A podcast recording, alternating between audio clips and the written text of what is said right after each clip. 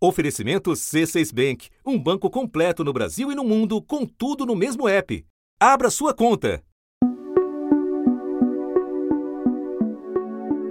Entre as muitas suspensões de 2020, uma foi a do exame, que mobiliza anualmente quase 6 milhões de estudantes. O Ministério da Educação adiou as provas do Enem, o Exame Nacional. O MEC marcou as provas presenciais do Enem para os dias 17 e 24 de janeiro. Nos dois domingos seguintes, acontece pela primeira vez o Enem Digital. Acentuada pela pandemia, a desigualdade na educação se refletiu também na preparação dos candidatos que enfrentam ainda o risco sanitário. A maioria dos estudantes ouvidos numa pesquisa do Ministério disse preferir o mês de maio de 2021. A UNE, a UBS e a Associação de Pós-Graduandos criticaram o fato de o MEC ter desconsiderado o resultado da enquete com os estudantes. O Ministério afirmou que, com a prova em janeiro, os aprovados poderão entrar nas universidades ainda no primeiro semestre. Morreu o general da reserva Carlos Roberto Pinto de Souza, responsável pela área que coordena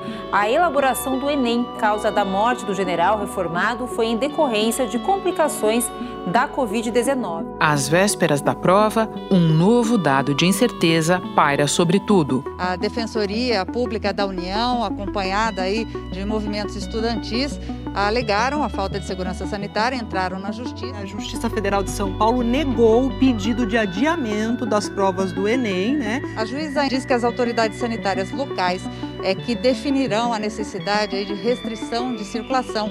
São essas autoridades locais que vão definir se tem realmente condições de fazer as provas do Enem. O exercício da autonomia federativa, reconhecida pelo STF no combate aos efeitos da pandemia da Covid-19, decidirem suspender o exame em função do crescimento de mortes e infecções. A Justiça Federal no Amazonas decidiu suspender a realização do Enem no estado.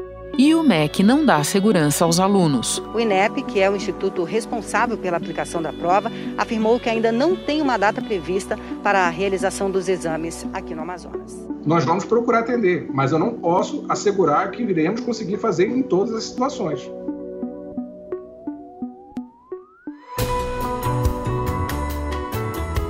Da redação do G1, eu sou Renata Loprete e o assunto hoje é o Enem da pandemia orientações para quem vai fazer a prova e as dúvidas pendentes por causa da judicialização e da falta de esclarecimentos por parte do governo.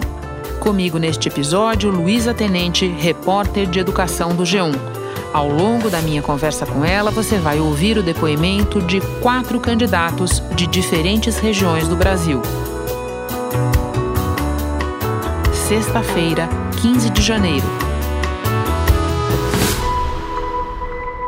Luísa, este Enem foi cercado de tanta incerteza e até agora paira a judicialização sobre ele que talvez a gente possa começar pelo mais concreto, por instruções básicas de horário para as pessoas que vão fazer a prova neste domingo? Bom, vamos às instruções básicas. A gente tem uma mudança importante nesse ano, justamente por causa da pandemia. Os portões vão abrir às 11h30. Então, vão abrir antes do que de costume, justamente para tentar evitar aquela aglomeração no portão, todo mundo conversando antes de entrar no local de prova. Então, 11h30 os portões já estão abertos, fecham às 13 horas, uma da tarde. A gente não quer ver nenhum atrasado, né?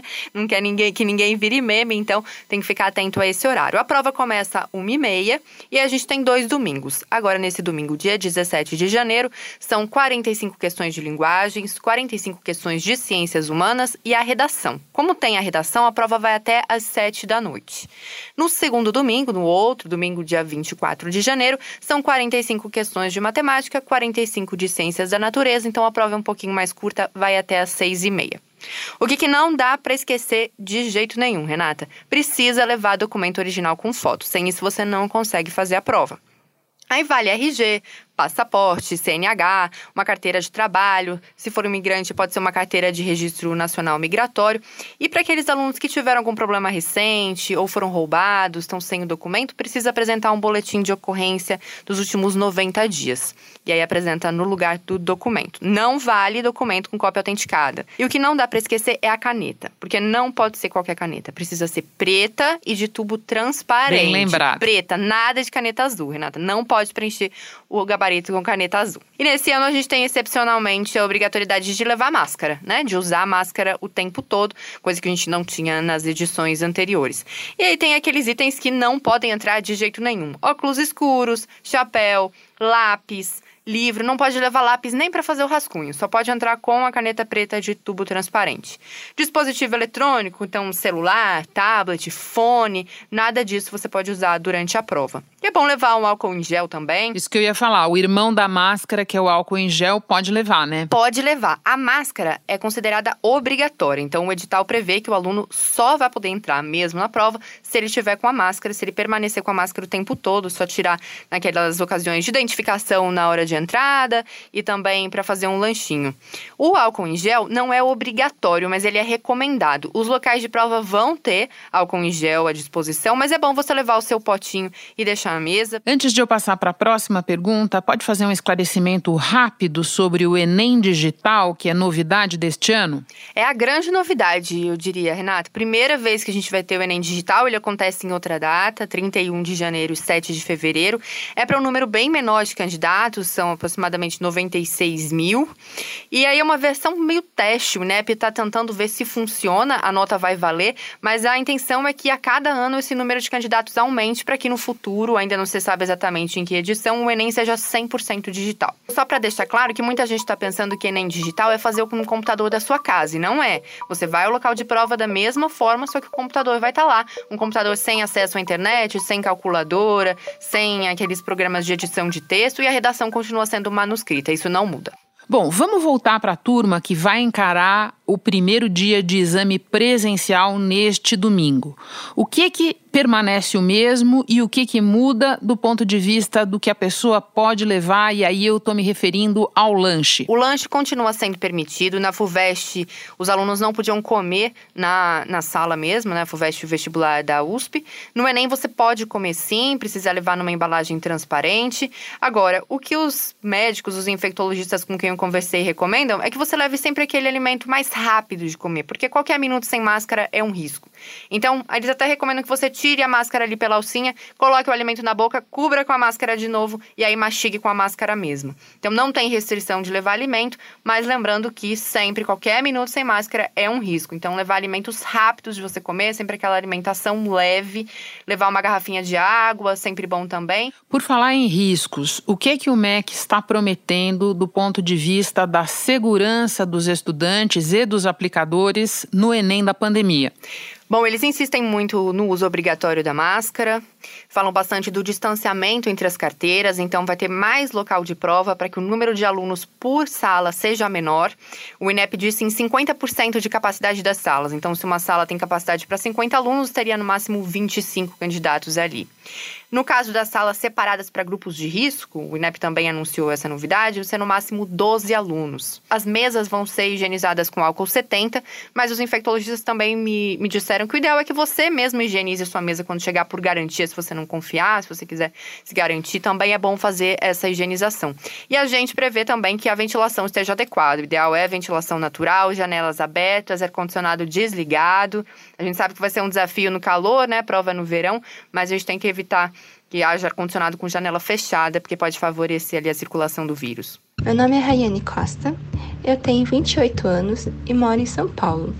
Eu vou prestar o Enem 2021 para tentar uma vaga no curso de medicina. É realmente muito perigoso, não tem como negar o perigo de, de contágio, de ter alguma aglomeração nessa, nessa prova. Muita gente faz o Enem, porém vestibulares como o FUVEST Unicamp mostraram que dá para ter medidas de segurança e minimizar esses riscos. E os candidatos que tiverem diagnóstico confirmado ou mesmo apenas sintomas de Covid, o que devem fazer e qual é a consequência para eles depois? Eles precisam informar na página do participante, é só logar lá, colocar seu login, sua senha. Eles precisam informar até a véspera da prova, até as 23h59 da véspera, que estão com sintomas ou que receberam um diagnóstico. Isso não vale só para Covid, vale para qualquer doença infectocontagiosa, sarampo, rubéola, varicela. E aí eles vão poder participar de uma outra data do Enem, na reaplicação, que é no dia 23 e 24 de fevereiro.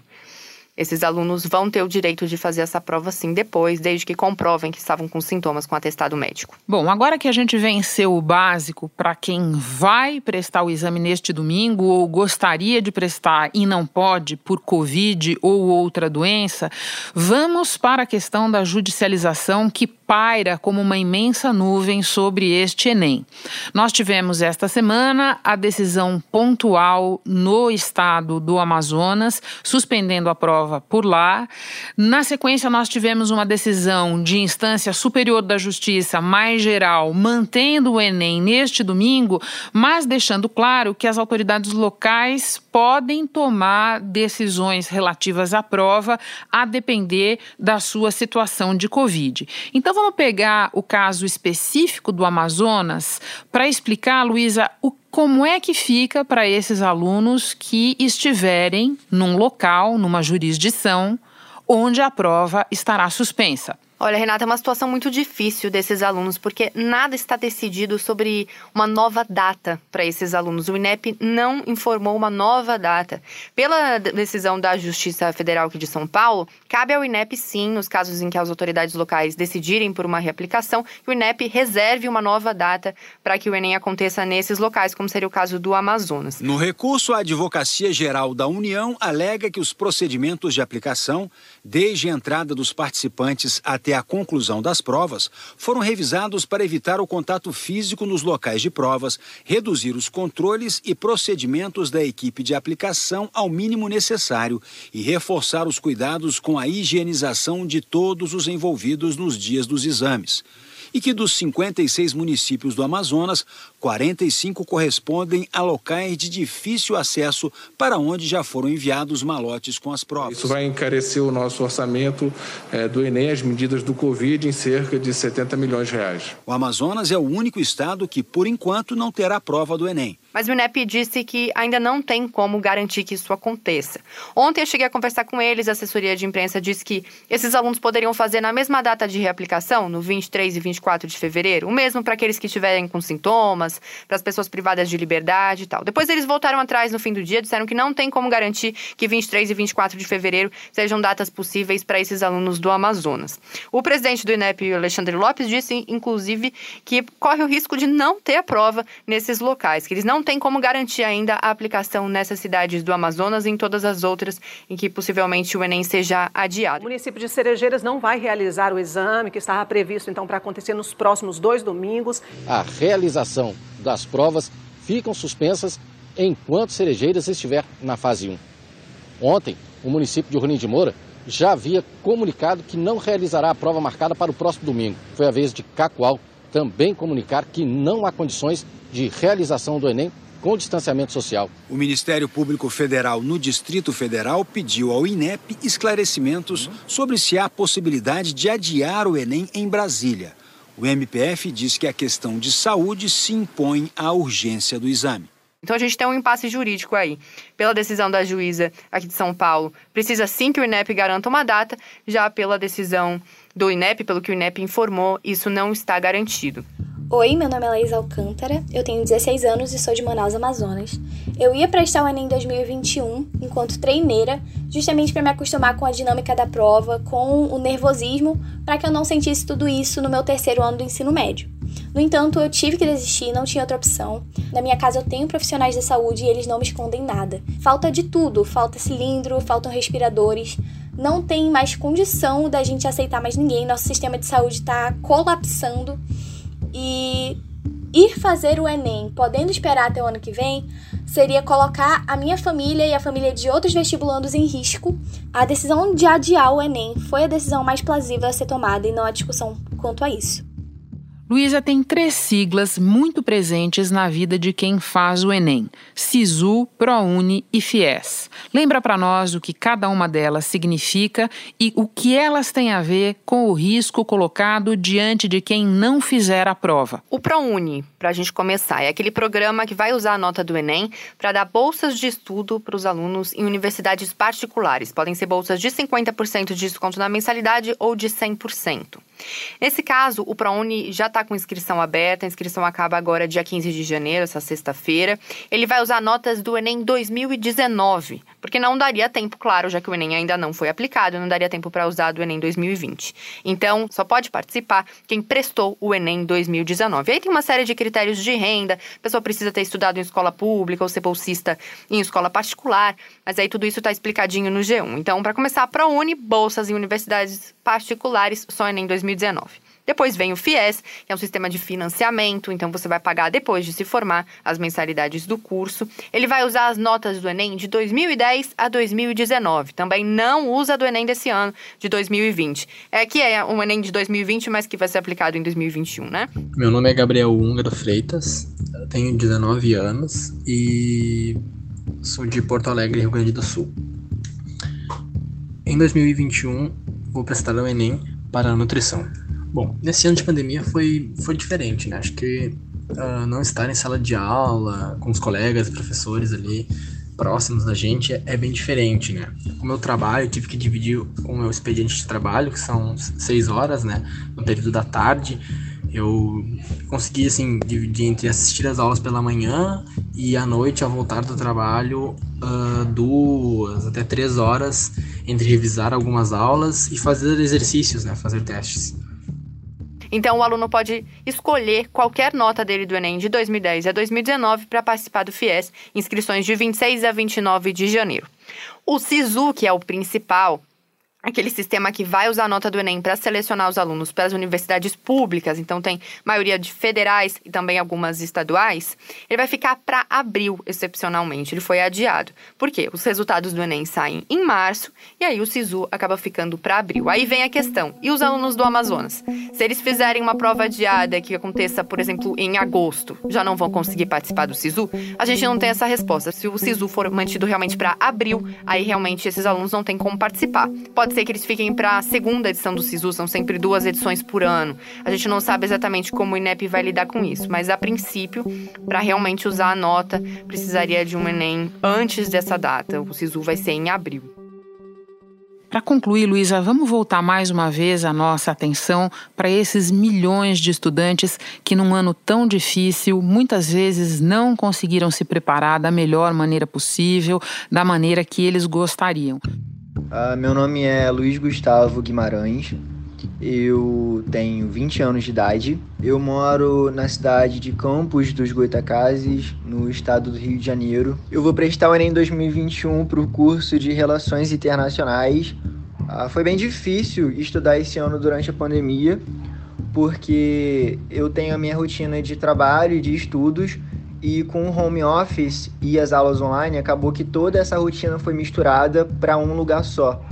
Isso acabou me deixando muito mais frustrado e estressado, porque eu não tinha, por exemplo, os professores disponíveis para tirarem minhas dúvidas ou os colegas de classe para eu conversar sobre as matérias e tudo mais. Do meu ponto de vista, o Enem já é naturalmente uma prova injusta, dada o abismo que tem entre o nível e a qualidade do ensino das escolas públicas e das escolas particulares. Uh, então, não, eu não acho que vai ser uma prova justa como nunca foi. Porém, a pandemia aumentou isso um pouco, aumentou essa injustiça. Você tem uma longa experiência nas coberturas do Enem, sabe tudo sobre isso. Se você tiver que escolher uma dica para dar para esses estudantes, qual seria? Olha, acho que a principal dica é ter foco e tentar combater a ansiedade.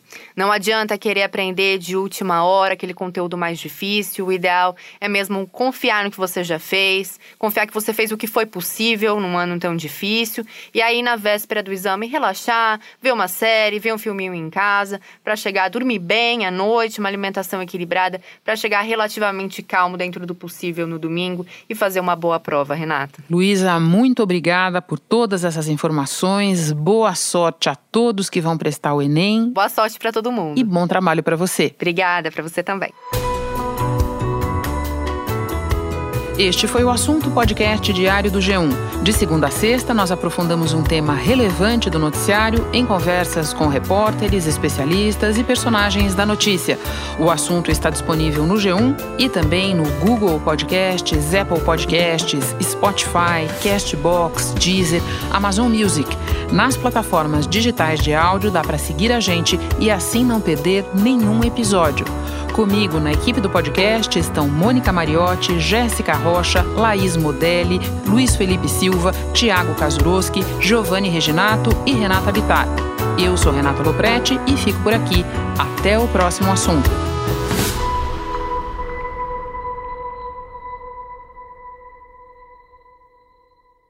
Você no topo da experiência financeira que um banco pode oferecer. Escolha um banco completo no Brasil e em qualquer lugar do mundo. Abra sua conta no C6 Bank.